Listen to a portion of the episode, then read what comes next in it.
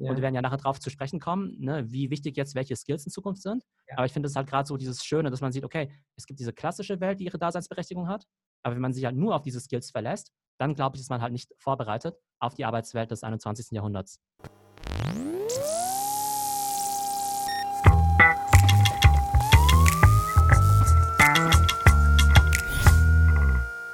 Willkommen zu einer neuen Folge in meinem New Learning Podcast. Natürlich nicht nur als Sound, sondern auch verfilmterweise. Deshalb ein herzliches Hallo natürlich auch an alle Zuschauer.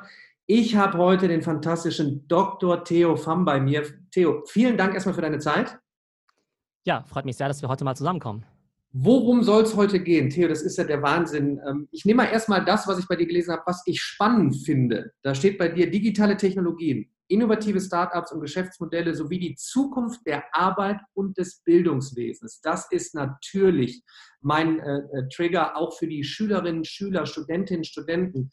Wohin geht die Arbeitswelt? Wohin geht zwangsläufig die Lernwelt? Und vielleicht, um am Anfang, bevor wir hinterher darüber diskutieren, Studium, wenn ja, was, macht es noch einen Sinn? Udacity, Nanodegrees, wie lernen wir in Zukunft? Lebenslanges Lernen Vielleicht ein bisschen so deine, deine Historie. Was, was hast du gemacht? Ähm, du bist ja Doktor. Du hast ja auch, du warst ja als Professor tätig. Also der eigentlich der klassische Weg. Genau, also ich glaube, ähm, ich erzähle mal kurz was über mich und was dann auch mein View gerade auf dieses ganze Thema Bildung ist. Ähm, also ich habe eigentlich eine relativ klassische Ausbildung gemacht. Das heißt, ich habe einen Master gemacht, ich habe promoviert, ich war sogar eine Zeit lang Professor. Und gleichzeitig habe ich dann aber danach wieder sehr viele nicht klassische Dinge gemacht. Das heißt, nach der Promotion habe ich ein Unternehmen gegründet. Ähm, dann war ich zwar eine Zeit lang auch im Bereich Venture Capital im Konzern unterwegs, ähm, habe dann aber dann mich selbstständig gemacht, bin jetzt als Content Creator unterwegs, auf LinkedIn, auf TikTok, auch als Podcaster. Und das Spannende ist für mich, dass ich halt einerseits sozusagen diese alte Welt kennengelernt habe, auch davon profitiert habe. Natürlich hat es irgendwo was gebracht, einen Doktortitel zu haben oder mal Professor gewesen zu sein. Auf der anderen Seite sehe ich jetzt halt, Mensch, bei TikTok da fange ich wie alle anderen auch bei Null an. Und wenn ich da halt nicht weiß, wie man halt ein Video schneidet oder wie halt der Algorithmus funktioniert, dann kann es halt jeder 16-Jährige besser als ich selbst. Ja. Und wir werden ja nachher darauf zu sprechen kommen, ne, wie wichtig jetzt welche Skills in Zukunft sind. Ja. Aber ich finde es halt gerade so dieses Schöne, dass man sieht, okay, es gibt diese klassische Welt, die ihre Daseinsberechtigung hat. Aber wenn man sich halt nur auf diese Skills verlässt, dann glaube ich, ist man halt nicht vorbereitet auf die Arbeitswelt des 21. Jahrhunderts. Ja. Wann war deine äh, Promotion? In welchem Jahr? Worüber reden wir da? Ähm, ich habe 2004 mit der Promotion angefangen und dann 2008 abgeschlossen. Prähistorisch, wenn wir über Internetseiten sprechen. Ja, da waren vielleicht äh, einige der Zuhörer noch gar nicht auf der Welt, ja. Also da merkt man auch mal, wie alt ich bin, also 38. Das heißt, einige von unseren Generation Alpha oder Generation Z-Zuhörern, die waren da vielleicht noch äh, relativ jung. Genau, ich habe da ähm, genau, von 2004 bis 2008 promoviert. Und ähm, du hast es gerade angesprochen und auch das, da bin ich auf, äh, auf dich gestoßen drüber, dass du Social Media eben nutzt, nicht nur klassisch als, ja, ich sag mal, Image-Tool, sondern wirklich, um Wissen äh, weiterzugeben. Also wenn man bei dir jetzt zum Beispiel auf LinkedIn unterwegs ist, aber eben auch auf äh, TikTok, dann sehe ich halt immer genauso, wie ich es mir eigentlich äh, vorstelle. Ich kriege immer so kleine Einheiten, wo ich echt, sa echt sage, hey wow, da habe ich wieder ein Stück äh, gelernt. Wie, also wie nutzt du, also was nutzt du hauptsächlich? Du hast gesagt LinkedIn, TikTok, du bist wahrscheinlich noch auf anderen äh, Socials unterwegs. Ja, das hat hauptsächlich einerseits mit der Zielgruppe zu tun und auch so ein bisschen das Thema Longform versus Shortform Content. Mhm. Meine Kernzielgruppe ist natürlich schon, ähm, ich sag mal, Geschäftsleute oder Marketingmanager, denen ich halt was erzähle über neue digitale Trends, was passiert in China, was passiert im Silicon Valley. Ja. Und da ist natürlich LinkedIn eine super Plattform dafür. Gleichzeitig war es eigentlich auch schon immer meine Leidenschaft, äh, ja, junge Leute zu unterstützen. Das heißt, ich habe viele äh, jüngere Cousins oder auch äh, Freunde von Bekannten und so weiter, die ich eigentlich immer irgendwo gecoacht habe mit, ähm, ja, mit äh, Studientipps, mit Lerntipps und so weiter. Und diese Themen habe ich jetzt eher auf TikTok weitergeführt. Das mhm. heißt, da habe ich jetzt erst vor vier Wochen einen Channel gestartet, wo mhm. ich eben sehr viele Tipps gebe zu, ähm, ja, wie viel Geld verdient man eigentlich mit welchem Studiengang, äh, Fachhochschule oder Universität, lohnt sich die Promotion ja oder nein, wie wird man eigentlich Arzt und solche Fragen, weil das eben die Fragen sind, die ich mir damals sozusagen, äh, ja, wo ich mir damals als Jugendlicher, als Student gerne die Antworten darauf erhofft hätte und ehrlich gesagt ähm, nur mit guten Connections irgendwie an diese Infos rangekommen bin. Wenn wir über Recruiting sprechen, und äh, da geht es eigentlich gar nicht nur um Schüler und Studenten, sondern am Ende des Tages auch die Arbeitswelt ändert sich dramatisch. Es geht hier um Arbeitnehmer, wo es wahrscheinlich eine Welle geben wird, wo eben Jobs automatisiert werden und jetzt auch ein Arbeitnehmer in den nächsten zehn Jahren da steht und äh, ja, sucht einen neuen Job erste Sache zum Thema Recruiting. Wo, wo sollte man denn als, als Schüler, Student, Arbeitnehmer unterwegs sein, damit man, ich sag mal, ein digitales Profil hat, um überhaupt gefunden zu werden in Zukunft? Also ich glaube, es macht total viel Sinn, jetzt schon auf LinkedIn auch unterwegs zu sein, vielleicht auch schon als Student sogar. Was ich total klasse finde, ist, wenn man auf LinkedIn ist, das ist ja eigentlich die Plattform für Erwachsene, dass sich da jetzt schon ganz viele echt junge Leute rumtummeln, ja. 17-, 18-Jährige, ja. quasi als äh, TikTok-Experten oder als Marketingberater. Und das finde ich total klasse und total legitim, weil mhm. die Alten, die werden dann wie sagen, naja, was weiß denn der 18-Jährige schon über Marketing? Mhm. Aber speziell über TikTok weiß der wahrscheinlich eine ganze Menge. Und ja. das finde ich einfach klasse, dass da junge Leute schon so ihr Profil aufbauen, sich sozusagen auch schon als B2B-Influencer aufbauen. Und ob die damit dann mega erfolgreich werden oder nicht, finde ich einfach total klasse, weil als ich in dem Alter war, da habe ich noch an, habe ich an Computerspiele und ganz andere Sachen gedacht. Ähm, von daher, LinkedIn-Profil macht auf jeden Fall viel Sinn. Und insgesamt glaube ich, dass halt so eine gewisse Sichtbarkeit im Netz halt immer wichtig ist, dass du ein Portfolio aufbaust, egal ob du jetzt Fotograf bist, Coder, ob du Blogger bist und so weiter ich finde, es ist viel wichtiger, den Leuten sozusagen Beweisstücke deiner Arbeit zu zeigen, als mhm. jetzt einfach nur zu sagen, ja, hier, hier ist dieses Diplom, hier steht drauf, dass ich irgendwie 1,7 hatte an der Uni XYZ. Das sagt mir im Zweifelsfall als Arbeitgeber jetzt nichts, wobei ich da vielleicht auch ein bisschen äh, progressiver bin, als es aktuell noch der Stand ist. Ähm, um da vielleicht reinzukeilen, Thema Sinn und Zweck noch von Abschlüssen. Ähm, ich habe ja oftmals auch deutlich gemacht, ich bin ja gar nicht gegen Testen, sondern wir sollten einfach verfolgen, was weltweit eben gerade passiert. Ähm, einfach nur reingeworfen, Nanodegrees von Udacity. Also nicht mehr, wir arbeiten jetzt drei bis fünf Jahre auf einen Abschluss in dieser Zukunft hin, sondern wir zertifizieren uns vielleicht permanent. Natürlich werden wir uns noch prüfen. Äh, wie siehst du, du hast ja deine eigene Meinung dazu, also würdest du nochmal einen Doktor machen, würdest du nochmal studieren gehen? Was ist, wenn jetzt auch, ich sag mal, Schüler vielleicht äh, sich überlegen, soll ich jetzt studieren gehen? Ähm, wo geht da die Zukunft hin? Wie siehst du das? Also prinzipiell bin ich der Meinung, dass Skills halt wichtiger sind als Abschlüsse, ja. Das mhm. heißt, der muss ja was können und nicht dieses Stück Papier mitbringen. Das heißt, wenn ich als Arbeitgeber jetzt jemanden einstellen wollte, meinetwegen für, weiß nicht, äh, einen Fotografen, jemanden, der, der mein Design machen soll, eine Webseite programmieren soll und so weiter, Social Media Marketing, dann fände ich es halt, wie gesagt, viel besser, wenn der mir zeigen kann, was er gemacht hat. Und wenn er dann irgendwie 16 ist und halt irgendwie noch kein Abi hat und das halt gut kann, ist es mir im Zweifelsfall wichtiger, als jemand, der, weiß nicht, vielleicht in äh, weiß nicht, Wirtschaft promoviert ist, aber jetzt irgendwie von Social Media jetzt keine Ahnung hat, ja. Mhm. Kommt natürlich total von Fach, auf Fach, äh, von Fach zu Fach drauf an. Also ein Mediziner, ein Ingenieur, ein Naturwissenschaftler im Zweifelsfall sollte wahrscheinlich irgendwie schon studiert haben, aber das ist ja die Minderheit der Studiengänge. Und ich glaube, man, ich bin logischerweise nicht gegen das Studieren, aber man sollte das nicht so als Reflex nehmen, dass man sagt, okay, ich muss auf jeden Fall studieren, ähm, sondern sich auch überlegen, okay, lerne ich da wirklich was oder mache ich das eigentlich nur, weil ich glaube, dass ich halt diesen Abschluss brauche? Ich bin auch der Ansicht, dass eben, ich sag mal, viele klassische Studiengänge verschwinden werden. Das ist immer noch, das habe ich ja auch gesagt, äh, auch Schule per Definition ein Ort, wo Lernende und Lehrende zusammenkommen, wo immer noch Know-how gebündelt ist, tolle Menschen sind. Aber wir sollten da eben äh, ja nicht nur, was ich auch oft angesprochen habe, architektonisch nachdenken. Wie bauen wir mal neue Schulen, neue Unis? Also vielleicht mal die alten Kanister abreißen und dann neue Orte schaffen, und dann aber auch eben drüber nachdenken. Der Meinung bin ich auch, wenn jetzt ein Arzt kommen würde und mir sagen würde, ich habe jetzt zehn Jahre lang YouTube-Videos geguckt, ich operiere jetzt dein Herz, äh, dann würde ich noch eher sagen, sag mir mal, wo du wirklich unterwegs warst. Also ich glaube, das ist eine spannende Geschichte und wie du sagst, da kommen aber halt eben neue Dinge, wo ich letztens einen Talk hatte, auch mit Politikern, wo man sagte, oder ich habe reingeworfen, ja, wir sollten äh, auf die jüngere Generation hören, die eben auf TikTok und Co. unterwegs ist. Wir müssen uns aber auch von Konzernen Know-how geben lassen, weil wir gar nicht mit dem Speed mehr nachkommen. Ich sage, wenn wir mhm. vor 30 Jahren gesagt haben, so eine Entwicklung, die geht dann ein paar Jahrzehnte, aber wir kommen ja gar nicht mehr nach. Thema Curricula für den Nachwuchs. Also ich sage mal, wir kommen ja gar nicht mehr hinterher, wenn es um Machine Learning und Co. geht. Das haben die Großen eben vorgelebt. Und dann finde ich es ja gar nicht verkehrt zu sagen, ja, Datenschutz, Riesenthema gerade. Ich denke, das wirst, wirst du bestätigen, gerade auch äh, von der chinesischen äh, Plattform. Aber sie sind da, die Jugendlichen sind dort unterwegs, sie lernen dort viel. Und diese Konzerne haben halt eben auch viel Know-how, was wir doch nutzen können. Also jetzt Thema, was sollen denn eigentlich lernen? Also was würdest du sagen? Jetzt, jetzt hören oder schauen Schüler zu. Also was soll ich denn jetzt noch, noch, noch machen? Ja, sehr guter Punkt erstmal von dir, dass die Unternehmen ja da immer so cutting edge sind und natürlich wissen, was gefragt ist. Und deshalb finde ich es auch super, dass ein Google ja auch seine Nano-Degrees halt mit designt, ja. Das heißt, die wissen ja, okay, wir wollen irgendwie äh, Data Science, wir brauchen Data Science, wir brauchen Künstliche Intelligenz, wir brauchen Cloud Engineering. Und im Zweifelsfall weiß Google das besser als ein Professor an der Hochschule. Und ehrlich gesagt, ähm, bei diesen ähm, Nano-Degrees, also ich glaube, wenn du ein Nano-Degree hast, der von Google designt ist und irgendwo auch zertifiziert ist, dann ist der im Zweifelsfall im Ausland anerkannter als jetzt der FH-Abschluss von irgendeiner deutschen Hochschule, die vielleicht ganz gut ist, die aber im Ausland niemand kennt. Ja? Das heißt, die Frage ist ja immer, ähm, wie viel ist welcher Degree auch sozusagen in welchem Kontext eben überhaupt wert? Wenn du mich jetzt fragst, welche Skills sind wichtig? Ich glaube, es ist halt wichtig, nicht nur theoretische Sachen zu wissen, sondern Sachen machen zu können. Und das bedeutet für mich einerseits, ähm, genau, Programmieren ist wichtig, ja. Also ob du das jetzt studieren musst, nochmal eine andere Frage, ja. Aber ich glaube, Programmieren ist wichtig.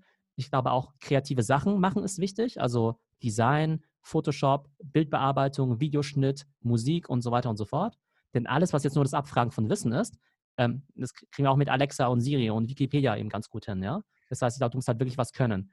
Und das ist insofern aber schon eine starke Veränderung, weil als ich äh, sozusagen ins Studium gekommen bin, da war es halt eigentlich nur wichtig, halt, weiß nicht, gut in Mathe zu sein, ja. Also gut, Mathe ist natürlich nach wie vor sehr relevant, aber es war halt eher so dieses auf Papier diese Qualifikation haben und diese praktischen Skills waren halt eher so für die, naja gut, die, die halt nicht so smart sind, die sollen halt mal diese Fieselarbeit machen und wir, die großen Strategen, wir, wir erfinden die Welt neu. Aber ich glaube, dass halt, ja, du jetzt irgendwie beides brauchst, irgendwie ein gutes theoretisches Fundament, aber dann gleichzeitig auch umsetzen können.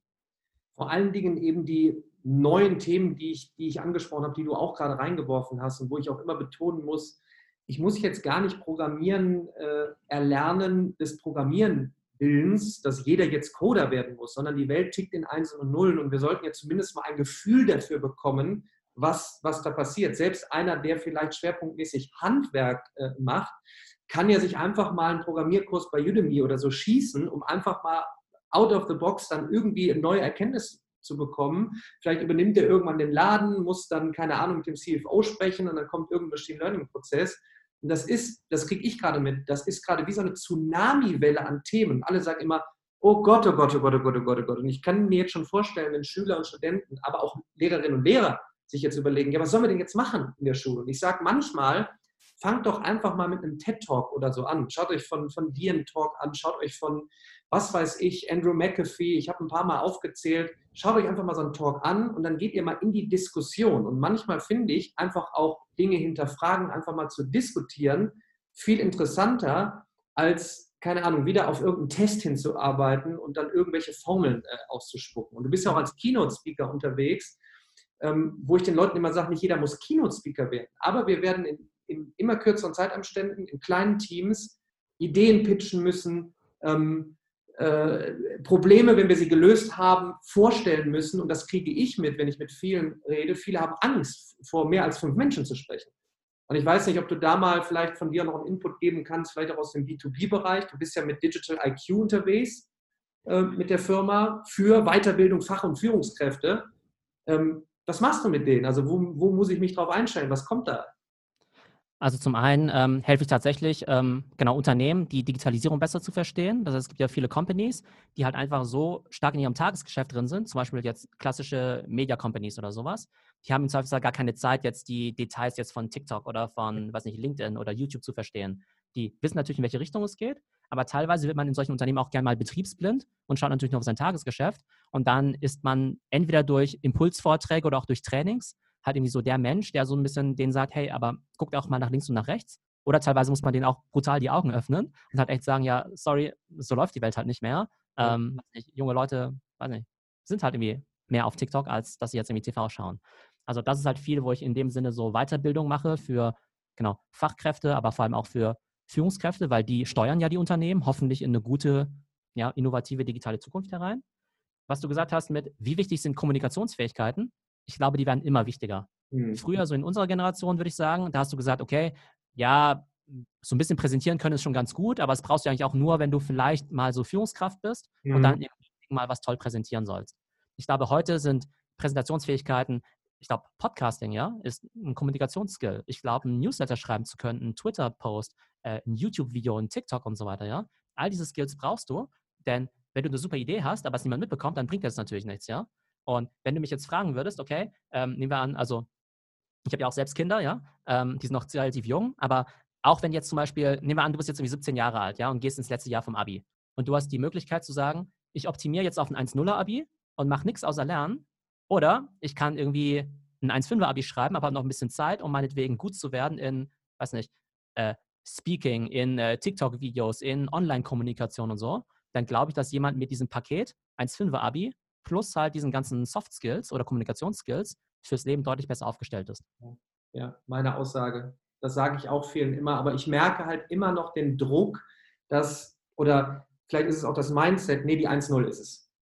Ja, und du, man, man sagt es jetzt den Leuten und man kriegt es auch beim Recruiting äh, bei den Prozessen mit, dass äh, auch ich habe bei der letzten Einstellung gar nicht, ich habe keine Note gesehen. Ja? Also ich habe Gespräche geführt, ich habe Testarbeiten lassen, das Team gibt, gibt Rückmeldungen, das hört man jetzt immer, immer, immer mehr. Aber irgendwie glaube ich so bei den meisten ist im Kopf immer noch, nee, also je besser die, die Zahl da ist, äh, desto eher habe ich einen, einen, einen tollen Job. Und ich glaube, das ist gerade eine sehr, sehr, sehr, sehr interessante Phase. Und ich frage mich, wann es da so richtig knallt. Also es ist jetzt nicht so, dass man alles laissez-faire macht. Das hast du ja auch gesagt. Ne? Es ist jetzt nicht so, dass ja komm, ich lasse alles schweifen oder brecht euer Studium ab, sondern testet einfach mal. Aber wo ich darauf hinaus will, nutzt die Möglichkeiten, die da sind. Und die Möglichkeiten sind, wie zum Beispiel mal ein YouTube-Tutorial erstellen, mal gucken, ob ich der Welt was mitgeben kann, wie kann ich dort kommunizieren, es gibt Udemy, Skillshare, Udacity, Coursera. Einfach mal testen, dort einen Kurs zu machen. Dieses Selbstbeibringen, wenn wir vielleicht das Thema lebenslanges Lernen äh, äh, nehmen. Wir sind eben jetzt in der Phase, ab jetzt ist es vorbei, dass wir in 30 Jahren Arbeitszeit mal so zwei, drei Workshops machen, um uns besser zu machen oder zwei, drei Seminare, sondern wir werden permanent uns neue Dinge aneignen müssen. Und dazu gehört es, mit einem Online-Kurs auch umgehen äh, zu können. Ich habe das jetzt gemerkt bei den Schülerinnen und Schülern, ähm, da waren dann doch Probleme, wenn man sich ein komplettes Thema selbst neu bringen, äh, beibringen musste. Ähm, klar, kannst du dir mal ein YouTube-Tutorial ziehen und durch eine Prüfung durchkommen, aber wirklich zu sagen, bring dir jetzt mal Python bei oder schau mal in die Programmiersprache rein. Ähm, wie erlebst du das, äh, beziehungsweise kannst du bestätigen, wenn jetzt gerade Schülerinnen und Schüler zuhören, wenn ihr in die Arbeitswelt geht später, dann werdet ihr permanent neugierig sein müssen auch auf Sachen und die euch eben beibringen. Das wird nicht permanent Mensch zu Mensch sein, sondern eben mit digitalen Lernformaten. Also definitiv ist lebenslang, lebenslanges Lernen oder einfach diese Neugierde für mich eigentlich so mit der wichtigste Skill. Ja. Weil viele Leute, die denken halt irgendwie, ja, ich bin vielleicht nicht so schlau, was auch immer das bedeuten mag, und die resignieren dann vielleicht schon so ein bisschen und sagen, ja gut, vielleicht komme ich gar nicht so an die Spitze oder wie soll ich denn bitte sehr ein Einser-Abi schaffen? Ich packe das halt einfach nicht, ja. Ähm, ich glaube ehrlich gesagt, viele Leute ähm, würden es auch schaffen, glaube ich, wenn sie die richtigen Lernstrategien hätten oder wissen, wo es die richtigen Wissensquellen gibt. Mhm. Weil jetzt irgendwie ein gutes Abi zu schreiben, ja, also jetzt nicht meinetwegen 1-0, aber ein gutes Abi zu schreiben, ist für mich eher eine Frage von, von Disziplin, dass man irgendwie auch Sachen durchzieht, dass man auch eine gute Lernstrategie hat, als dass man jetzt, keine Ahnung, IQ von 150 oder sowas hat, ja. Mhm. Von daher würde ich auch Leuten, ähm, die jetzt zuhören, die vielleicht sagen, die vielleicht denken, sie können kein sehr gutes Abi machen, einfach sagen, nee, es geht definitiv mit den richtigen Lernstrategien, gebt jetzt noch nicht auf, ja, weil tatsächlich ist es so, dass man mit bei bestimmten Fächern wie Medizin, da ist halt Realität, da kommst du halt nur rein mit sehr, sehr guten Noten. Aber ich glaube nicht, dass äh, die Leute jetzt quasi schon aufgeben sollten.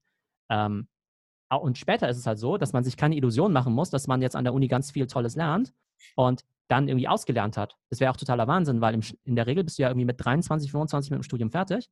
Da wirst du ja wohl nicht das lernen, womit du die nächsten 50 Jahre dein Geld verdienen kannst. Ja. Das war vielleicht in der Vergangenheit mal so, aber heute definitiv nicht. Ähm, und ob du an der Uni die richtigen Sachen lernst, ist nochmal ein ganz anderes Thema ich würde mir gerne mal auf das Thema noch Entrepreneurship kommen, ja. ja. Ähm, das ist jetzt auch gerade sehr in, diese Startups zu gründen. Und dann werde ich auch immer gefragt, hey, wie, was muss ich denn studieren? Muss ich dann BWL studieren und so weiter und so fort? Einfach mal aus meiner eigenen Erfahrung. Ich habe damals ja nach der Uni ein Unternehmen gegründet. Ähm, ich habe, wie gesagt, einen Master gemacht an der Uni Mannheim, die als sehr gute Hochschule gilt. Ich habe promoviert, ich habe zwischendurch gute Praktika gemacht bei bekannten Firmen, war im Ausland und so weiter und so fort. Und da habe ich halt eine Firma gegründet im E-Commerce, was eben Fashion-E-Commerce war und auch auf Marketing, sehr marketinglastig war. Da gab es eben nur drei Probleme. Ich hatte weder Ahnung von E-Commerce, noch von Fashion, noch irgendwie von Marketing oder sowas, trotz dieser auf Papier sehr guten Ausbildung, ja. Und da muss ich immer auch was sagen, da habe ich auch von Null angefangen und hatte so gesehen jetzt keinen Riesenvorteil gegenüber irgendeinem 18-Jährigen. Und ich glaube, wenn ich jetzt irgendwie in eurer Lage wäre, ja, wenn ich jetzt 16 wäre, dann würde ich einfach sagen, hey, ich mache mir jetzt ein Sommerprojekt. Ich überrede meine Eltern, dass sie mir mal 1000 Euro geben, irgendwie leihen. Und damit mache ich jetzt einen Shop auf Instagram auf, ja. Ich mache einen. Instagram-Account, irgendwie die zehn witzigsten T-Shirts, mache da meine Posts, versuche eine Audience aufzubauen, mache mir so einen Online-Shop auf über Shopify und so weiter, versuche da Anzeigen zu schalten. Und auch wenn du am Ende nur drei T-Shirts abverkaufst mit 30 Euro Umsatz, hast du da schon mehr gelernt als oder mehr aktiv unternehmerisch gemacht, als die meisten Studierten mit 30, äh, mit, die 30 Jahre alt sind. Vor allen Dingen praktisch. Ja, nicht auf dem Papier, Businessplan gemacht, Exit in fünf Jahren, zwischendurch Geld eingesammelt, sondern du hast etwas, etwas Klickbares oder auch wenn du ein Produkt machst. Ja, also ich weiß, ich kriege immer viel Rückmeldung auch eben aus dem Handwerk, was man nicht vergessen darf. Ne? Denn Digitalisierung heißt ja nicht zwangsläufig, alles ist nur auf dem Bildschirm und Daten fliegen umher, sondern was ist mit den, was ist mit Produkten, die ich noch anfassen äh, kann. So, also vor allen Dingen unser gesunder, äh, unser, unser Rückgrat äh, der Mittelstand. Ja, also wie kriegen wir wie kriegen wir den jetzt in die Zukunft äh, gehievt und vielleicht nicht nur äh, zu Schülern, Studenten zu sprechen, sondern natürlich auch zu, zu äh, Unternehmen, deren Mitarbeitern, deren äh, Geschäftsführer natürlich, die die Firma lenken. Ich kriege das halt mit. Ähm, wir haben so tolle Daten und ich glaube, das sind noch die, die Datenschätze äh, bei Maschinenprozessen, wo noch die Großen ne, gerade gucken, wie kriegen wir euch, wie kriegen wir da so ein Mindshift äh, hin? Ähm, erlebst du da was? Bist du da, hast du da schon Erfahrungen gemacht? Das würde mich äh, ungemein interessieren, dass man wirklich, ich kriege da also hier mit, so klassisch, ich bin auch Ende 30 und jetzt übernimmt die nächste Generation, die möchte eigentlich neue Dinge testen. Predictive Analyze, ähm, äh, Datenauswertung, Zukunft vorhersagen, neue digitale Geschäftsmodelle aufbauen. Aber dann sagt die alte Generation, kannst du gerne machen, aber geh bitte in die eigene Verantwortung und da will ich nichts mit zu tun haben. Und das wäre so schade, weil wir haben eigentlich da so einen, so einen hohen so einen hohen Schatz. Also ich glaube, du hast ja vorhin auch gefragt, welche Skills eben wichtig sind. Also tatsächlich glaube ich, dass wenn wir mal über diese akademischen Skills sprechen, alles in Richtung Mathematik schon extrem wichtig ist. Das mhm. heißt, diese ganzen, man redet ja immer viel von Big Data, aber Big Data muss ja irgendwie auch analysiert werden. Ne? Da braucht man dann schon äh, fortgeschrittene Statistik. Da muss man zum Teil dann eben auch programmieren können. Das Coole ist aber, wenn du das kannst, dann kannst du dich eigentlich vor Jobangeboten kaum noch retten, ja, ähm, weil dieser Skillset einfach sehr, sehr selten ist, ja. Okay. Und generell würde ich jungen Leuten immer empfehlen, versuchen, in Berufe reinzugehen, wo sozusagen das junge Alter kein Hindernis ist, sondern vielleicht sogar ein Vorteil. Weil klar, wenn du irgendwie Anwalt bist oder Arzt, dann bist du natürlich immer der Jüngste und dann gibt es immer einen Anwalt, der das schon seit 20 Jahren macht und mhm. natürlich weiß der mehr als du selbst, ja. Oder natürlich bist du dann irgendwie der Junior, der Assistenzarzt oder sowas. Aber wenn du jetzt irgendwie Social Media machst, ja, dann weißt du im Zweifelsfall halt mehr als die Leute, die ja in der Marketingabteilung arbeiten. Wenn du irgendwie Data Science machst, dann bist du einer von den ganz wenigen Menschen, die halt diese ganzen ähm, ja, äh, Software-Tools und so weiter eben verstehen und dann eben auch Daten analysieren können. Das heißt, ich würde versuchen, da reinzugehen, wo ich von vornherein ein wichtiger, ja, äh, einen wichtigen Beitrag leisten kann und nicht immer nur in dieser Lehrlings äh, bin. Ich glaube, was auch noch ganz wichtig ist, ist, dass ähm, die Schule, wenn man ganz ehrlich ist, ja vor allem Angestellte ausbildet, ja. Was ja einerseits nicht schlimm ist, weil die meisten Leute sind immer Angestellte, aber der Mindset ist halt irgendwie schon, okay, ich lerne da jetzt was, kriege da meinen Abschluss und dann ähm, wird mich halt irgendjemand einstellen. Aber gerade heutzutage hast du halt die Möglichkeit, dich relativ leicht selbstständig zu machen übers Internet.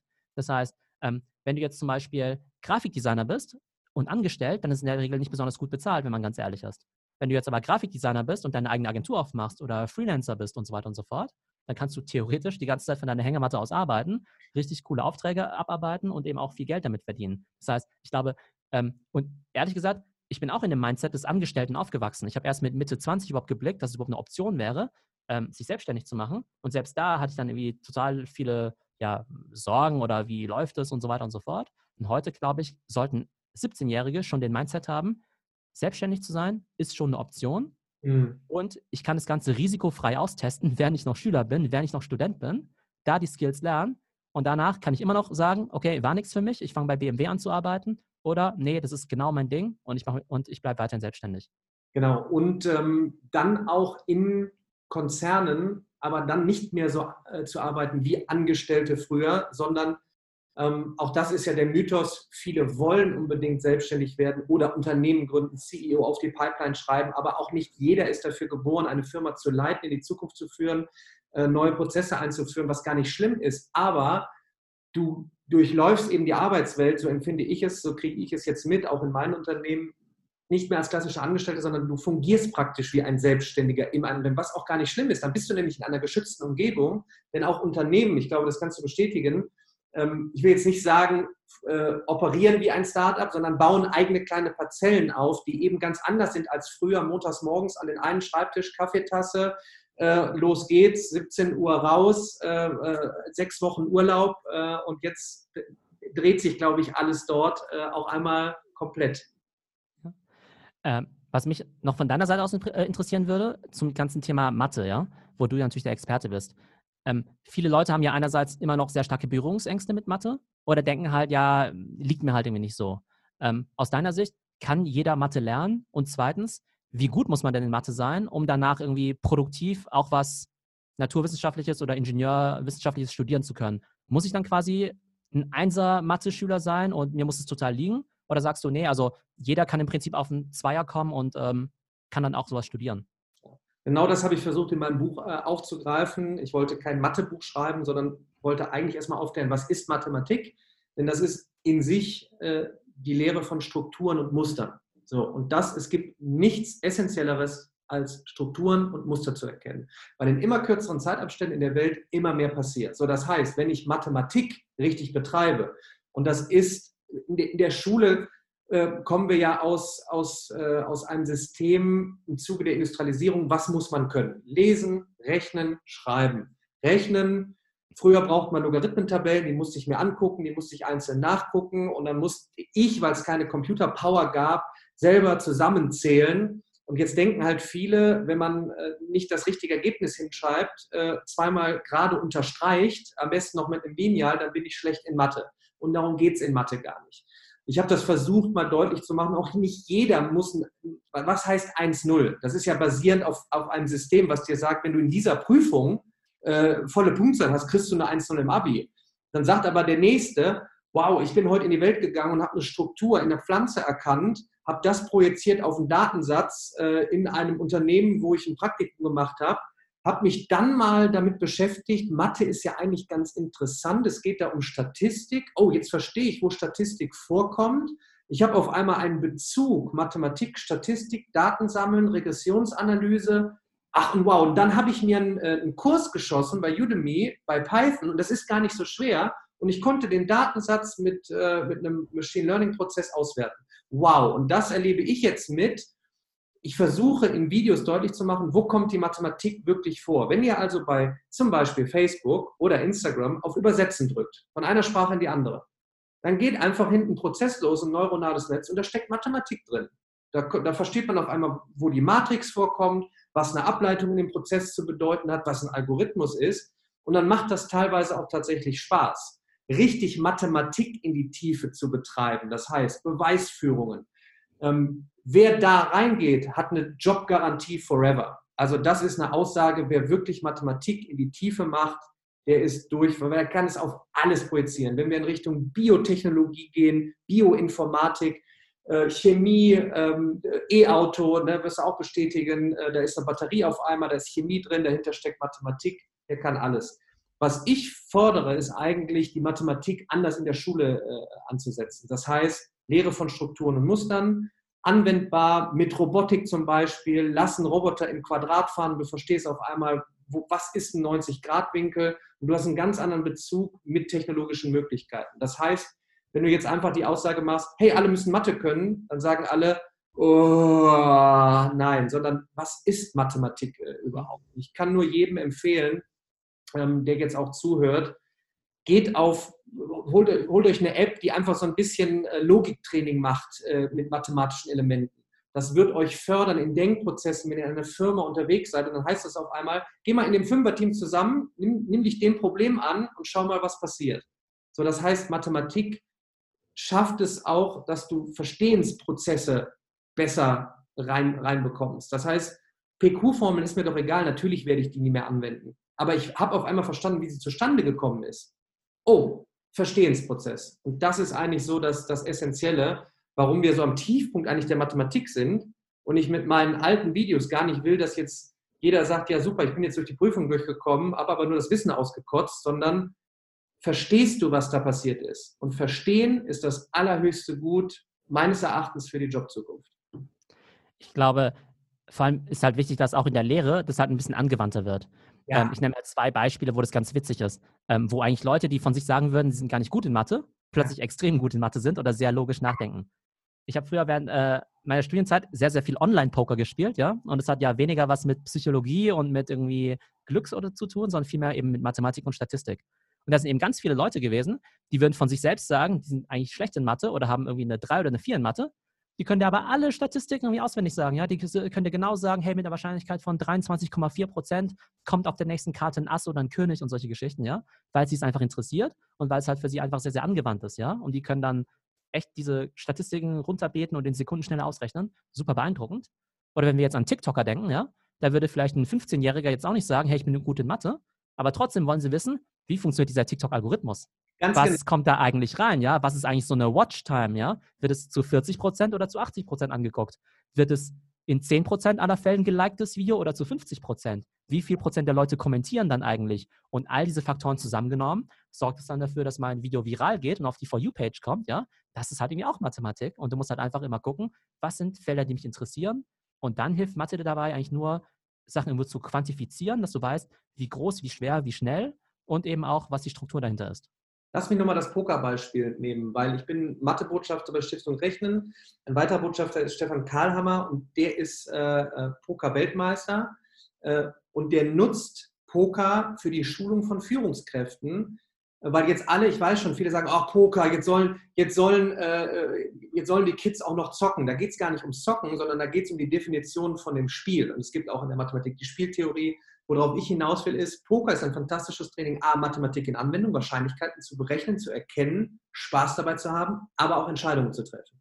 Und ich glaube, das ist, äh, ob du Führungskraft bist oder ob du Projektleiter bist oder ob du in einem Projekt Teammember bist, Du musst in immer kürzeren Zeitabständen Entscheidungen treffen. Und da frage ich mich, und das, ist, das können wir auch diskutieren, wie stehst du dazu, eben das Spiel, das Spielerische mehr einzuführen? Hier geht es gar nicht darum zu zocken, sondern ab einem gewissen Alter, mein Neffe ist zum Beispiel zweieinhalb, der wird äh, die nächsten Jahre mit mir oft, äh, das erwähne ich immer wieder, äh, haptisch die Welt erleben, in die Pfütze springen, Ursache, Wirkung. Aber dann kommt irgendwann eine Phase, wo ich Technologie nutzen kann, ähm, und jeder könnte mal äh, ein Pokertraining äh, machen oder mhm. sonstige Spiele. Also das, da würde mich auch mal von dir ein Einwurf äh, interessieren oder ein Tipp, was man da machen könnte. Also speziell für Poker ähm, ist, äh, würde ich auch mal sagen, dass es sehr gut ist, um sozusagen mit Unsicherheit und mit Risiken umzugehen im Leben. Weil ähm, beim Poker ist es so, dass du ja immer irgendwelche Entscheidungen triffst und vielleicht gehen die gut, vielleicht gehen die auch nicht gut. Hängt dann sozusagen vom Glück äh, davon, äh, hängt vom Glück ab, so ein bisschen. Aber also selbst wenn du eine Entscheidung triffst, die total logisch ist, wird sie zu 90 Prozent zu einem guten Ergebnis führen und mit 10 Prozent zu einem schlechten Ergebnis. Aber die Leute, die haben eigentlich im Leben eigentlich immer sehr viel Angst vor Risiken. Die sagen, nee, das kann ich auf gar keinen Fall machen, weil es könnte ja das und das passieren. Aber sobald man mal realisiert, ja, es könnte schon passieren, aber halt nur zu 10 Prozent und in 90 Prozent der Fälle ist es halt irgendwie extrem cool. Oder andersrum, wenn du ein Startup gründest, natürlich klappt es nur in 10 oder 20 Prozent der Fälle. Aber wenn es klappt, dann hast du ein super geiles Ding gebaut und bist damit auch noch reich dass man da einfach ganz andere Entscheidungen trifft und nicht sozusagen immer diese 0815 sichere Entscheidung trifft. Ja? ja. Also ich glaube, dass solche Modelle dir total dabei helfen können, sozusagen verschiedene Optionen zu bewerten und dann eben auch Entscheidungen zu treffen. Der nächste Punkt, über Spiele, glaube ich. Also letztendlich sind Spiele ja irgendwie Simulationen des echten Lebens. Egal, ob du jetzt irgendwie Schach spielst, äh, Siedler von Katan, Risiko oder sonst was. Ich glaube, da lernt man extrem viel logisches Denken. Und ob dieses Spielen jetzt irgendwie, ähm, weiß nicht, äh, analoge Brettspiele sind, ob das irgendwie Online-Spiele sind, Computerspiele und so weiter. Ich glaube, da kann man einfach extrem viel lernen. Ich habe früher sowohl Monopoly als auch Siedler, als auch Super Nintendo und PlayStation ohne Ende gespielt. Ähm, ich rede mir natürlich ein, dass ich da was gelernt habe. Aber ich glaube tatsächlich, dass eben auch jetzt mal der Appell an die Eltern, ja, die sollen natürlich gucken, was die Kinder da spielen. Die Kinder sollten natürlich nicht irgendwie 20 Stunden am Tag Fortnite spielen. Aber man sollte nicht von vornherein das jetzt irgendwie so dämonisieren und irgendwie sagen, ja, da lernen sie ja nichts oder ist ja nur schlecht, sondern man muss darauf achten. Und wenn die etwas Cooles spielen, wie Minecraft, Roblox oder sonst was, dann können die da eine ganze Menge mitnehmen. Ja, kann ich nur bestätigen und ich sehe auch immer wieder als Botschafter für die Roberta-Initiative unterwegs, welchen Fun die Kids haben, wenn sie in einem Team die Aufgabe bekommen, gegen ein anderes Team zu kämpfen und zwar ein, eine Simulation ähm, man muss jemanden retten. Ein Roboter muss also eine Person aus einer Gefahrensituation retten. Dann hat man einen Teamleiter, man hat die sozialen Aspekte, man hat Robotik, alles um uns herum sind irgendwie Roboter. Man hat Mathematik mit dabei, man hat logisches Denken, man hat Algorithmus mit dabei, man kriegt gar nicht mit, dass man Mathe macht. Ähm, äh, es ist der Wahnsinn. Ich frage mich, alles ist da und alle rufen jetzt aber gerade, um vielleicht mal so gerade so ein bisschen in die Schule reinzukeilen, Thema Digitalpakt und Milliarden fliegen rum. Und ich sage mir, ist doch alles da. Also ihr könnt ja heute ein Schulprojekt machen und könnt äh, Tutorials aufnehmen, äh, Erklärtutorials. Ähm, ihr müsst dann niemals auf YouTube hochladen. Ja? Irgendein Smartphone wird schon rumfliegen und durch das Erklären lernt man ja auch. Das habe ich in meinem Buch versucht zu beschreiben. Wenn ich beginne zu erklären, fangen Lernprozesse an. Und das finde ich sind so einfache, tolle Möglichkeiten. Äh, Roberta-Initiative, alles ist da, bestellt euch den Koffer, legt los, kriegt eine Schulung umsonst. Und da frage ich mich manchmal, wenn der Drive da fehlt, wo schwappen wir hin? Und ich, ich sehe gerade das parallel, ich, ich spreche es immer nur an, wenn Jeff Bezos von Amazon einfach in Nashville 20 Pilotschulen macht, da sind da tolle Menschen. Na klar holt er sich seine, seine Engineers der Zukunft, aber das ist eine tolle Umgebung, das, das ist alles toll. Und ich frage mich, wann kommt der große Hau in Deutschland, dass wir sagen, okay, jetzt bauen wir mal neben diese Schule, das ist so, so eine, keine Ahnung, wie Amazon, so eine, so eine Kuppel, also so eine Glaskuppel und machen alles toll. Also da frage ich mich immer, wann kommt da der, der Zündschuss, bevor wir jetzt fünf Jahre lang E-Boards hinhängen, Tablets in die Schulen schütten, aber ohne Plan? Also ich sehe das auf, äh, ich sehe das so ein bisschen zwiegespalten. Auf der einen Seite bin ich definitiv der Meinung, dass Deutschland da viel mehr machen muss, dass mehr Initiative vom Bund kommen muss, von den Ländern, dass das Schulsystem extrem reformiert werden muss, weil ich glaube, einfach viele Schüler nicht die nötige Betreuung kriegen und auch nicht die Skills vermittelt bekommen, die sie jetzt eben brauchen. Auf der anderen Seite glaube ich, dass Schüler und Lehrer jetzt auch nicht darauf warten sollten, dass das passiert, weil das kann lange dauern. Das heißt, da muss man eben selbst proaktiv werden. Ja? Das heißt, anstatt jetzt sozusagen drüber zu jammern, ja, das gibt es irgendwie alles nicht, sollte man sagen, hey, Moment mal, da gibt es auch irgendwie dieses Ding, das heißt YouTube, das ist irgendwie kostenlos. Da gibt es den Daniel Jung, da gibt es die Khan Academy, da gibt es 100 andere Sachen. Da kann ich super coole Sachen lernen, ja. Und ähm, ich finde, diese Sachen muss man eben noch mehr nutzen, ähm, ja. weil, ähm, also ich, ich finde halt, dass es halt immer so, ja, dieses, ähm, ja, eben auch diese Eigenverantwortung ist, zu sagen, okay, einerseits verlangt man natürlich von seiner Schule eine gute Ausbildung, aber die Frage ist ja auch, was kann ich dann eben selbst tun, um eben da fitter zu werden? Und ich glaube, da muss halt auch bei Eltern das Umdenken stattfinden, dass sie sich auch damit auseinandersetzen müssen, was gibt es denn online an guten Angeboten, bezahlt oder nicht bezahlt. Und als auch die Schüler irgendwann mal sagen müssen, ja, okay, gut, ähm, dann heute halt nicht irgendwie fünf Stunden TikTok gucken, sondern vielleicht nur zwei und dafür drei Stunden lang mal ein bisschen auf YouTube irgendwie Mathe-Videos, künstliche Intelligenz, Geschichte oder sonst was lernen. Ähm, das ist ja alles da. Und mittlerweile sind die Sachen ja auch so gut aufbereitet, dass diese Sachen auch extrem spannend und äh, faszinierend sind. Und ähm, ja, da müssen, müssen Schüler einfach auch selbst ran und Verantwortung übernehmen. Und da bin ich auch wieder beim Punkt, warum der Lehrer eigentlich auch wieder im Mittelpunkt steht und warum wir massiv in die Aus- und Weiterbildung von Lehrkräften äh, investieren müssen, weil die müssen die Kids abholen. Denn wir, das ist jetzt, wenn man dann eben kontrovers diskutiert über Social Media, da wissen die Plattformen natürlich, wie man gerade den Nachwuchs drin hält durch alle Mechanismen. Und dann muss ich halt Futter geben. Ja, ich muss jetzt, äh, wenn wir physisch zusammenkommen, sagen, so heute machen wir, wir sprechen heute über den TikTok-Algorithmus. Ja, ich gebe euch heute den mathematischen Zusammenhang. Ja, dann, brauche ich auch kein E-Board, da kann ich auch eine Tafel schreiben, dann ist das interessant und dann hilft euch das und dann versteht ihr das. Und ich glaube, das ist auch gerade so eine Tsunami-Welle, die, diese Sachen auch in die Köpfe dann von, von den Lehrern zu bringen. Da gibt es welche, die wollen, ähm, da gibt es auch bei Twitter, Hashtag Twitter-Lehrerzimmer, da bündeln sich viele.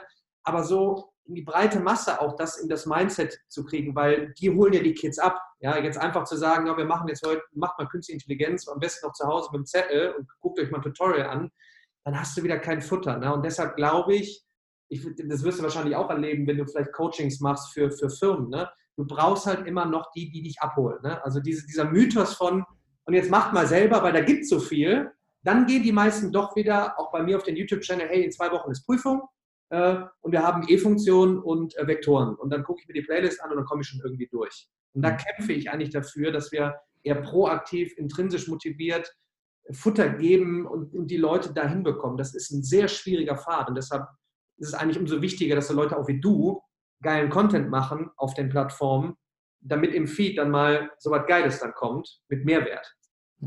Vielleicht auch noch ein wichtiger Input, vielleicht auch für die Schüler auch äh, oder für alle eigentlich da draußen.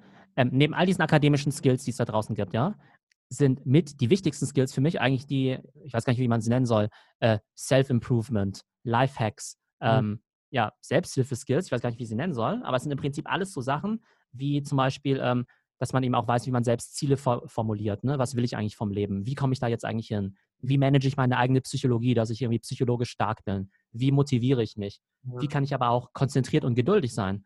Denn Geduld und Konzentrationsfähigkeit ist mit der wichtigste Skill heutzutage mhm. in einer Welt, wo, weiß nicht, äh, wir die ganze Zeit irgendwie TikToks gucken, wo es dann irgendwie 100 WhatsApp-Notifications und so weiter gibt. Weil gerade dann, wenn ich ja eigentlich alleine lernen soll und mir alleine diese YouTube-Videos angucken soll, dann bringt es natürlich nichts, wenn ich irgendwie alle 30 Sekunden da wieder rausgerissen werde. Und auch hier wieder These, äh, jemand mit einem normalen IQ, der sich halbwegs gut konzentrieren kann und auch mal ein Handy mal weglegen kann für zwei Stunden, der wird am Ende besser dran sein als jemand, der super smart ist, aber sich halt keine 90 Sekunden konzentrieren kann. Ne? Also diese typische Aufmerksamkeitsspanne vom Goldfisch, ja, die es ja angeblich gibt mit äh, sieben oder acht Sekunden. Ich glaube, das ist ein echt wahres Ding. Und ich glaube, viele, die dem Ganzen zuhören, unserem Podcast, die werden von sich sagen, hey, ich kann mich nicht gut konzentrieren und versucht quasi zu hinterfragen, warum das so ist. Googelt danach, wie kann ich mich besser konzentrieren, dann gibt es Übungen dazu. Und es gibt ganz viele von diesen Skills, die ihr niemals an der Schule lernen werdet, die aber sozusagen das Fundament dafür seid, dass ihr irgendwann mal erfolgreich sein werdet.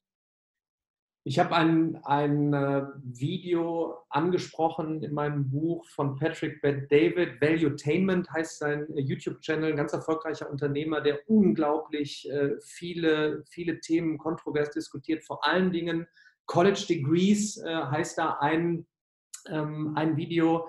Und da redet er davon eben, dass, dass die neuen Unternehmen, die da jetzt da sind, aber auch eben kommen. Ja? Also wer hätte gedacht, dass Netflix Blockbuster mal eben wegputzt und jetzt eben, ne, das ist ja, ist ja nicht nur Streaming, es ist eine, KI-Plattform, Punkt, Ende aus. Die schaffen neue Jobs, die brauchen neue Mitarbeiter, die wachsen alle rasant äh, die können gar nicht warten, dass du jetzt sagst, ich bin in drei Jahren wieder da mit einem Abschluss. Dann sagen die, ja, dann machen wir lieber eine eigene Universität äh, und äh, denken mal Uni neu. Ähm, Mitarbeiter schulen euch, weil Mitarbeiter auch Coaches sind, weil die eben permanent mit dazulernen in Teams. Vielleicht, dass wir da kurz mal nochmal so drauf eingehen, so, wenn man halt überlegt, wie, also wie denkt man so die Uni auch von, von morgen? Ne? Ist das immer noch der klassische, das klassische Gebäude, äh, wo ich dann eben drei Jahre hingehe und dann den Wisch habe? Oder wird es vielleicht eben auch eine Kooperation mit Firmen sein? Also was da halt faszinierend ist, dass selbst zum Teil selbst die besten Unternehmen der Welt, wie in Google, immer weniger Wert auf diesen Hochschulabschluss legen. Ja? Äh, selbst in Google, die können sich alle Absolventen der Welt aussuchen. Selbst wenn sie morgen sagen würden, nur noch Leute mit drei Doktortiteln, würden da immer noch zigtausende Bewerber auf der Matte stehen, die halt drei Doktortitel haben. Google kann sich aussuchen, wen sie möchten. Aber selbst die sagen, nee, ähm, du musst uns halt beweisen in Interviews, durch Logiktests, durch Sachen, die du gecodet hast, durch Coding-Interviews, ob du es drauf hast oder nicht, ja. Und wenn du halt irgendwie 18-Jähriger bist, der sich das irgendwie selbst beigebracht hast und es irgendwie kannst, dann ist gut. Und wenn du halt die drei Doktortitel hast, aber es halt nicht kannst, dann nehmen wir dich halt irgendwie auch nicht, ja. Also da sind halt diese amerikanischen Unternehmen halt wieder deutlich progressiver, ja. Und wenn du jetzt sagst, wie sehen diese neuen Unternehmen eigentlich aus? Wie ticken die jetzt eigentlich, ja? Da muss man sich ja nur mal Tesla anschauen, ja. Tesla, äh, vielen ist es gar nicht so bewusst, ja. Tesla ist jetzt an der Börse, ich glaube, 280 Milliarden Dollar wert, ja. Zum Vergleich, ein BMW ist 40 Milliarden Dollar wert. Das heißt, ein Tesla ist irgendwie siebenmal so viel wert wie BMW oder so viel wert wie BMW, Daimler, VW und so weiter, alle zusammen, ja. Und die sind ja ziemlich weit im Bereich auch autonomes Fahren. Die wollen ja die ersten selbstfahrenden Autos äh, bauen. Und da sagten Elon Musk eben auch, hey, ähm, wer möchte da mitmachen? Wer möchte bei diesem Thema autonomen Fahren mitmischen? Und dann hat er das mal auf Twitter gepostet, dass er eben Leute sucht, die da mitmachen. Da hat jemand gefragt, ob man dafür einen Doktortitel braucht. Und da hat, dann, hat Elon Musk gesagt, wie Doktortitel, du brauchst noch nicht mal einen Abi-Abschluss, ja, wenn du es halt irgendwie drauf hast, ja. Also klar, gibt es jetzt nicht so viele Nicht-Abiturienten, die das drauf haben, aber zumindest lassen sich die besten Firmen der Welt nicht irgendwie von so einem Stück Papier davon abhalten, halt smarte Leute mit dazuzunehmen. Und ich glaube, das muss man auch realisieren und sich als junger Mensch auch überlegen, hey, ähm, womit möchte ich eigentlich meine Zeit verbringen? Und das Thema ist ja nicht nur, dass ich jetzt irgendwie sage, Uni ja oder nein, ähm, sondern äh, das Problem ist ja auch, wenn ich jetzt vier Jahre an der Uni bin, aber da möglicherweise vielleicht nichts Gescheites lerne, dann fehlt mir ja auch die Zeit, tatsächlich diese Skills weiterzuentwickeln, die ich mir vielleicht hätte selbst beibringen können oder über alternative Formate. Und das muss man sich halt auch mal ähm, ja anschauen, dass so ein Studium ja auch nicht kostenlos ist. Das kostet vier Jahre. Wenn du im Ausland studierst, kostet es auch noch sehr viel Geld. Und es, hat, es gibt die sogenannten Opportunitätskosten, dass du in der Zeit irgendwas anderes hättest machen können, was dich vielleicht weiter vorangebracht hätte. Ich schmeiße noch bei Tesla rein, ähm, und das würde ich mir wünschen. Wir haben ja Exzellenzunis und ich war am Karlsruher Institut für Technologie, habe da einen Vortrag gehalten und da haben mir die Leute wirklich gesagt, wie dann eben die Teslas dieser Welt die Leute dort am Campus wegrekrutieren. Wo ich mich frage, wir haben ja eine Top-Ausbildungsmöglichkeit hier, hier in Deutschland. Aber das machen natürlich die Testers eben auch geschickt. Ne? Dann kauft man eben hier einen Mittelständler für Automatisierung äh, in dem Produktionsprozess. Dann hole ich mir noch die Raketeningenieure, weil nicht jeder Abiturient mal eben autonomes Fahren macht. aber auch kombiniert mit, ich glaube, die massive Unterschätzung jetzt immer noch bei Tesla, weil wir bewerten auch Tesla wie ein Automobilkonzern, ist aber, ist aber ein Technologiekonzern. Und wenn ich versuche, auch immer in Gesprächen deutlich zu machen, kennt ihr das neue Geschäftsmodell, wenn die ihr Ridesharing anbieten? Das heißt, du kannst deinen Tesla einfach per App zur Verfügung stellen, ein anderer bucht das, dann bauen die einen 9 Milliarden Markt mal eben so auf. Und deshalb sind die in ein paar Jahren dann vielleicht 15.000, 20.000 wert. Und ich glaube, dieser Speed, der da kommt, das in, das in unsere Köpfe zu kriegen, ich glaube, da müssen wir die Kids eben abholen. Äh, ich denke da immer wieder drüber nach, äh, weil das eben so eine Überflutung von Informationen ist und die, die PS so groß sind. Ich meine, ich denke schon, dass die Tesla-Fabrik in Berlin kommen wird. Das wird einfach ein geiles Ding sein. Immer noch Menschen vor Ort werden äh, zusammenkommen, aber eben, auch wie du gesagt hast, neu rekrutiert. Und wenn ich dann als Student nebenbei bei Udacity die richtigen Kurse gemacht habe und Nano-Degrees erworben habe, bei LinkedIn alles äh, vorgestellt habe, zwischendurch noch in Projekten gearbeitet habe, dann muss ich nicht unbedingt den Master in Informatik äh, an Uni XYZ machen, sondern dann werde ich da reinkommen. Und ich glaube, es ist gerade so ein Hybrid und ich, ich, ich gebe auch immer den Tipp, Leute, testet ruhig auch mal ein Studium rein für euch selber, geht auch gerne in eine Ausbildung. Ich weiß jetzt schon, dass aus dem Handwerk auch wieder Zuschriften kommen werden. Ja, natürlich lernt ihr da auch viel, aber eben immer mit der Kombination mit diesem Neuen, was da passiert und eben das Wissen, das fundamentale Wissen, was sind Einsen und Nullen, was sind Programmiersprachen, da müssen wir gar nicht lange drüber diskutieren. Das ist einfach, das öffnet mir ein Verständnis und dann kann ich ja immer noch Geisteswissenschaftler werden, äh, Autor, ähm, Coach in der Firma und kein Raketeningenieur, aber ich habe es verstanden, was drumherum passiert. Und ich glaube, wir stehen hier an einem Punkt, ähm, wer schreibt die Curricula? Das machen eben die neuen Konzerne. Äh, wann springen wir über den Schatten, nutzen das Know-how, bauen es kuratiert unter Datenschutz bei uns ein. Ähm, und ich gebe meine These äh, nach vorne, äh, der Speed ist halt groß. Wenn wir uns nicht beeilen, dann haben wir halt die Amazon Preschools, Apple Universities, äh, selbst McDonald's hat eine eigene University. Also von daher versuche ich immer auch hier zu animieren. Geht los, testet neue Dinge, macht mal eine Spielwiese. Ja? So. Ich glaube, was ein Thema, was auch viele junge Leute natürlich rumtreibt, ist ja, was soll ich eigentlich studieren? Ne? Was lohnt mhm. sich jetzt eigentlich? Mhm. Und das sind ja auch viele von diesen Themen, die ich auch in meinen TikToks behandle. Und dafür habe ich ja selbst nochmal viel Research gemacht, weil ich das vorher auch jetzt nicht alles parat hatte an Zahlen und Statistiken. Das Interessante ist, Deutschland geht es halt immer noch extrem gut, ja. Also es gibt viele Sachen in Deutschland, die ich jetzt für verbesserungswürdig halte, wo wir hinten dran sind im Vergleich zu China, USA und so weiter. Aber der Fakt ist, wenn du in Deutschland ein Studium abgeschlossen hast, Uni oder Fachhochschule, ja? Es muss keine Elite-Uni sein, irgendeine Uni oder Fachhochschule. Da sind im Schnitt gerade mal, ich glaube, 2% der Akademiker arbeitslos. Und in der Volkswirtschaftslehre spricht man bei 2% Arbeitslosigkeit von einer natürlichen Arbeitslosigkeit, also quasi von Leuten, die halt gerade einen Beruf wechseln und dann halt gerade eine Pause haben oder halt vielleicht gerade keinen Bock haben zu arbeiten, ja. Das heißt, selbst wenn man vielleicht manchmal so dieses Bild im Kopf hat vom arbeitslosen Germanisten oder sowas, ja. Also, wenn du in Deutschland einen Hochschulabschluss hast, wirst du mit 98% Wahrscheinlichkeit einen Job haben. Mhm. Aber auch wenn du eine abgeschlossene Berufsausbildung hast, dann gibt es auch nur 3% Arbeitslose, ja. Also in Deutschland geht es sehr, sehr gut. Und wenn ihr irgendwas Fundiertes macht, ja, ihr müsst gar nicht mal an die Elite-Uni gehen, ihr werdet einen Job haben. Gleichzeitig muss man aber auch sagen, informiert euch wirklich, was ihr in diesen Berufen eigentlich lernt und was die Perspektiven sind, ja. Weil die Realität ist halt, dass wenn du halt irgendwie Friseur wirst, dass du dann zwar nicht arbeitslos bist, aber du dann vielleicht auch nur, weiß nicht, 1700 brutto verdienst oder sowas. Und in anderen Berufen kannst du irgendwie, weiß nicht, 100.000 brutto verdienen oder 200.000 und so weiter, ja. Und das ist halt so eine, ja, ich will nicht sagen Naivität, aber ich möchte einfach die Schüler und Studenten davor bewahren, jetzt einfach zu sagen, ach ja, das wird schon irgendwie, ich studiere mal irgendwas. Ja klar, wenn ihr irgendwas studiert, werdet ihr vermutlich nicht arbeitslos sein, mhm. aber wie viel Spaß es macht und welche Perspektiven ihr da, da, damit später habt, das kann sich echt um so einen Faktor 10 unterscheiden.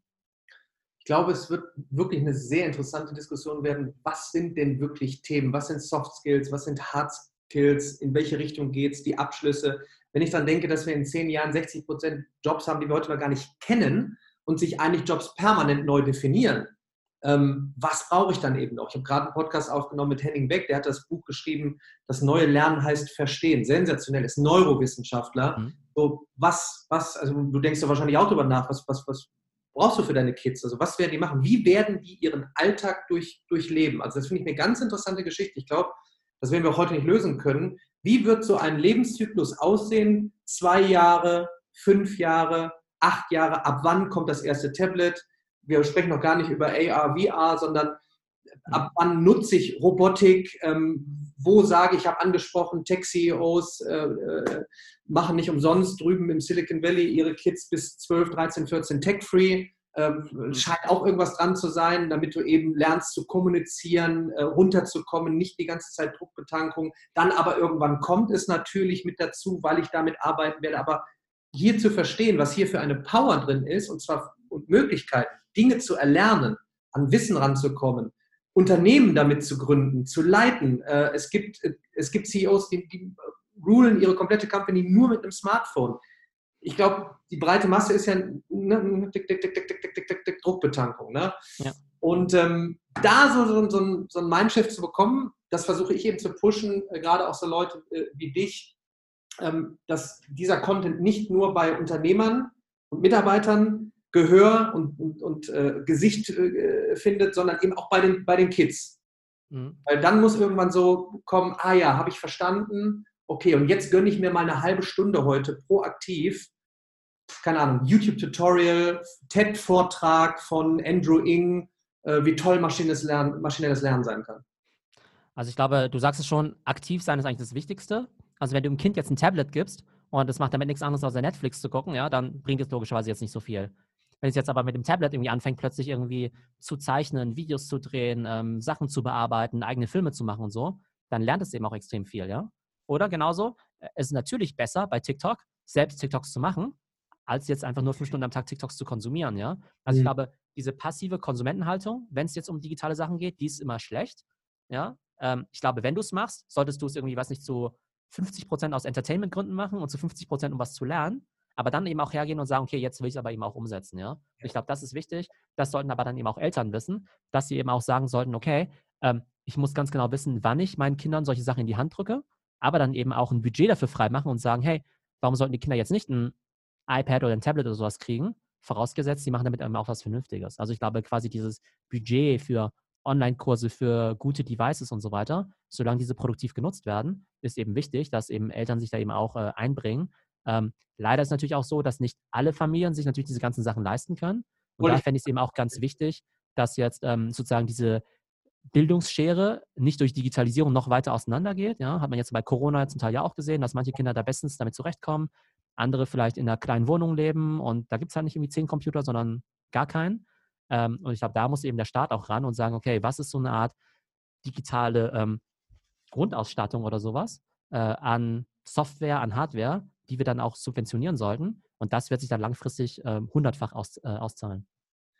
Und nochmal mein Eindruck gerade, der Speed ist gerade von vor allen Dingen den großen Tech-Konzernen so groß, dass die eben diese neuen Orte kreieren. Ja, weil ich kann eben einem, einem, einem toten Pferd nicht mehr die Spuren geben ja, wenn ich an, so schön die Gebäude sind, ich war auch in einem ganz tollen Schulgebäude damals von, keine Ahnung, 1800 irgendetwas, ne, die Aula oben in der dritten Etage, ganz oben die Musikzimmer, schöner langer Gang und es ist einfach zu überlegen, was ich ermahne ja immer nur, was, was da draußen passiert, ja, denn diese Infrastruktur zu geben und eben nicht nur eine schnelle Internetleitung und Tablets, sondern eben das Ganze drumherum, die Fortaus- und Weiterbildung für die Lehrer, neue Räumlichkeiten, ähm, die Ausstattung, auch mal tech-freie Zonen zu machen und keine Ahnung, mit Lego zu bauen. Da habe ich mit, mit äh, Henning Beck drüber äh, gesprochen. Äh, kreativ zu sein, nicht irgendetwas nachbauen, sondern einfach mal losbauen. Wenn ich meinem Neffen baue, kommt jedes Mal was anderes raus und dann gucken wir, was ist der Sinn dahinter? Was haben wir eigentlich gemacht? Was heißt Kreativität? Und ich glaube sogar ja in teilweise in Führungskräften beim Coaching gibt es ja Lego bauen. So, das sind so ganz banale Sachen, wo ich mich manchmal frage, wie kriegen wir das Speed hin? Und ich versuche zumindest natürlich immer mit Schule und Uni zusammenzuarbeiten, aber auch darüber nachzudenken, was kannst du an anderen Orten eben dahinstellen sozusagen, also wirklich hinstellen, zu sagen, so, liebe Schulen, hier habt ihr alles. Hier ist alles da. Ja? Internet läuft, tech-freie Zonen sind da, Spielzonen sind da, äh, Internet ist da, Tablets sind da, Menschen sind da, geht da rein. Ich glaube, das ist irgendwo so wo wir mehr machen müssen und wo ich hoffe, keine Ahnung, dass Unternehmen auch einfach mal sagen, so wir bauen da jetzt so einen Ort hin, nennen wir mal Schule der Zukunft. Hm. Genau, also definitiv. Ich glaube, das sollten dann Vorreitermodelle sein, wo vielleicht Unternehmen dann auch das Geld und Kapazität haben, um solche Dinge eben vorzudenken. Aber mhm. dann muss halt natürlich auch irgendjemand diese Learnings übernehmen und die dann eben auch äh, ja, äh, ein bisschen äh, ja, breitflächiger verfügbar machen.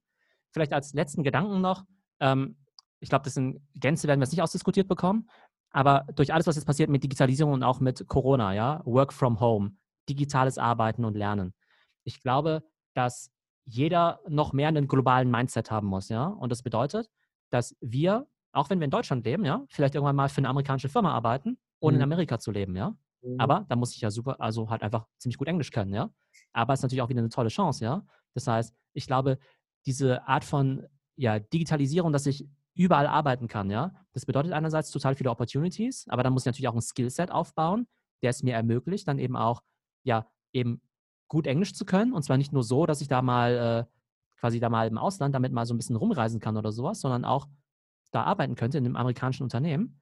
Und das Zweite ist dann natürlich auch, dass es natürlich auch irgendwo einen globalen Wettbewerb gibt. Und da möchte ich jetzt gar nicht den Leuten jetzt irgendwie Angst machen oder sowas, ja. Aber das ist halt schon eine Tatsache, dass dann irgendwann gefragt wird, okay, ähm, okay, du kannst programmieren, aber der Programmierer in Indien, der kann es halt genauso gut und ist halt irgendwie um die Hälfte billiger. Ja, was, da musst du irgendwie schon mehr bieten oder sowas, ja. Das heißt, auch deutsche Unternehmen werden irgendwann Programmierer aus Indien irgendwie einstellen. Mhm. Oder auch chinesische Schüler, die sind eben noch deutlich ja, leistungsbereiter. Mhm. Vielleicht wird es da zum Teil auch schon ein bisschen übertrieben. Ne? Also da wird ja immer viel drüber gesprochen, über diese Tiger Moms, die ihre Kinder sehr stark drillen und so weiter. Aber der Fakt ist halt auch, rein von der Mentalität her, denkt man in China halt, dass es sozusagen jetzt kein Talent in dem Sinne gibt. Das heißt, da würde man gar nicht akzeptieren, dass jemand sagt, ja, du hast halt eine 4 in Mathe, das liegt dir halt nicht, sondern da gibt es einfach nur, du hast dir nicht genug Mühe gegeben, du hast dich nicht angestrengt, jetzt setzt du dich halt hin, bis du halt eine Eins in Mathe kriegst und es passiert dann halt irgendwie auch, ja.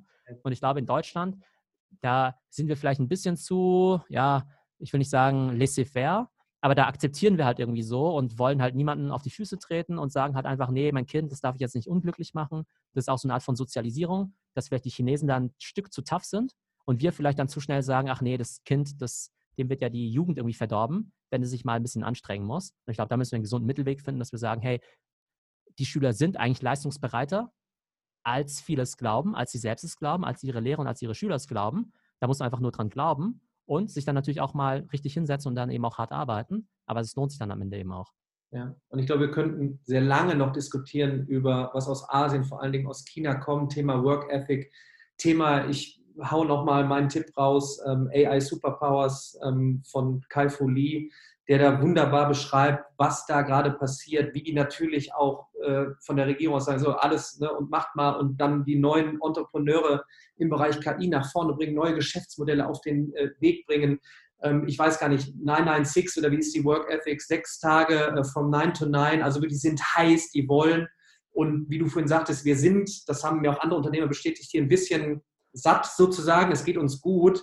Äh, man muss das jetzt nicht alles dramatisieren, aber ich glaube, was du dann erwähnt hast, wenn wir eben jetzt neue Themen mit reinschmeißen, ja, und wir müssen unsere ganzen Daten nicht nach TikTok schmeißen, wir können einfach mal sagen, wir diskutieren heute über den TikTok-Algorithmus oder wir schneiden heute mal ein Video oder wir sprechen heute mal über Brand, Brandbuilding bei Unternehmen. Das kennen die Kids dann und dann wird das interessant und dann, dann, dann kommt man so auf die äh, neuen Themen. Ich glaube, das ist manchmal so einfach und ich glaube, da müssen wir auch ja, du sagtest, äh, da muss, da muss der Bund was machen, wie kriegen wir die Lehrer abgeholt. Ich glaube auch einfach, es muss noch mehr Content Creator wie uns geben, die einfach mhm. so einen Content raushauen, bevor ich eben nur sehe auf Social Media, wie toll alle, alles ist, ja, wie viel Geld alle verdienen mit irgendwelchen WhatsApp-Gruppen und Co., sondern ja. da ist eine dicke Transformation. Und ich glaube, vielleicht so zum Abschluss, ähm, ich glaube, es ist auch vollkommen egal, ob Schüler, Student, Arbeitnehmer oder CEO, was, was würdest du jetzt zum Schluss nochmal sagen für Tipps, ähm, ohne jetzt schwarz zu malen. Ähm, es, es, passiert viel und man muss was machen, aber was, was wären jetzt so die Schnelltipps? Was könnte man jetzt, jetzt nach diesem Podcast hier starten? Also ich glaube, wenn man wirklich, also man sollte, man sollte realisieren, dass dieses Lifelong Learning wahrscheinlich so der wichtigste Skill auf der Welt ist, ja. Mhm. Dann ist ja die Frage, wie mache ich das? Und aus meiner Sicht ist das Fantastische heutzutage ja, dass es das ganze Wissen kostenlos im Internet gibt, ja. Also ich lerne jeden Tag dazu von irgendwelchen Podcasts, von irgendwelchen YouTube-Videos und so. Aber dann ist ja das Schwierige, rauszufinden, wer sind eigentlich diese Leute, die das irgendwie gut können. Mhm. Und ich mhm. glaube, ähm, und ich glaube, ein Skill, den man eben entwickeln muss, ist, sich seine guten Lehrer zu finden, ja. Dann kann man eben sagen, okay, in Mathe finde ich den Daniel Jung super, ja. Vielleicht gibt es einen anderen Bereich, in, in Chemie, da gibt es irgendwie einen anderen, der das super kann. Da gibt es vielleicht einen anderen, der dir super gut irgendwie, was ich, Präsentationstechniken beibringen kann. Also verlasst euch nicht darauf, dass in der Schule und der Uni euch das alles so serviert wird. Ihr müsst euch euer eigenes Curriculum bauen. Ihr müsst euch selbst irgendwie so ein bisschen dran orientieren und rausfinden, okay, was wird eigentlich heutzutage gefragt? Und dann euch einfach die Leute zusammensuchen, von denen ihr das lernen könnt. Und wenn ihr das mal macht, dann werdet ihr sehen, da gibt es wirkliche fantastische Leute aus Europa, aus den USA, aus China, die kostenlos ihr Wissen zur Verfügung stellen, die besser sind als viele Professoren, die ihr hier an der deutschen Uni habt und so weiter. Ähm, und versucht euch einfach das eben zusammenzubauen. Und es kostet auch ein bisschen Zeit. Aber ich persönlich, ich kriege mein Wissen überhaupt nicht jetzt von Spiegel oder von der Zeit oder von der Welt oder sowas, ja, oder von der Wirtschaftswoche, sondern ich habe quasi Leute abonniert auf Twitter, auf LinkedIn, auf Podcasts, von denen ich einfach extrem viel lernen kann, ja. Und deshalb würde ich allen empfehlen, sich erstmal zu überlegen, was möchte ich lernen? Was muss ich eigentlich können, um sozusagen nicht hinten dran zu sein? Und dann eben die Frage, wer sind die Lehrer im Internet, die mir das beibringen können? Super. Theo, vielen, vielen, vielen Dank. Ich äh, freue mich, wenn wir uns dann bald auch mal live treffen. Ähm, ich werde natürlich alles von dir verlinken. Schaut unbedingt äh, rein, hört rein äh, in seinen Podcast. Es ist einfach toll, wie du sagtest, ne, wenn man Menschen hat, die einem echt was mitgeben, wo du danach auch echt aktiv loslegen kannst und umsetzen kannst. Ähm, ganz, ganz toll. Vielen, vielen Dank. Ich wünsche dir alles Gute und wie gesagt, wir haben uns nicht das letzte Mal gesehen. Danke dir. Ja, vielen Dank für die Einladung zum Podcast. Hat extrem viel Spaß gemacht. Und dir auch insgesamt vielen Dank für dein ganzes Engagement im Bereich Bildung mit deinem Mathe-Channel, den du jetzt ja echt schon seit, weiß nicht, acht, neun Jahren machst und auch die ganzen anderen Initiativen, die du so betreibst. Tausend Dank. Danke. Ciao. Ciao. Alright. Cool, hat Spaß gemacht. Ja. Ja. Cool. China, ähm, China wäre mir jetzt zu lang gewesen. Das ist so, das ja, genau, ja. für das viel Stuff äh, für die Leute, das überfordert die. Ja, genau. Äh, also, das, das, ist für nächstes Jahr. Genau, ja. Sollen wir einfach äh, einen 10 Minuten Break machen und dann fangen wir mit dem nächsten an? Können wir machen? Okay, dann bis gleich. Soll ich einmal, ich gehe einmal raus und mache gleich nochmal neu auf. Ja, ja genau. Super.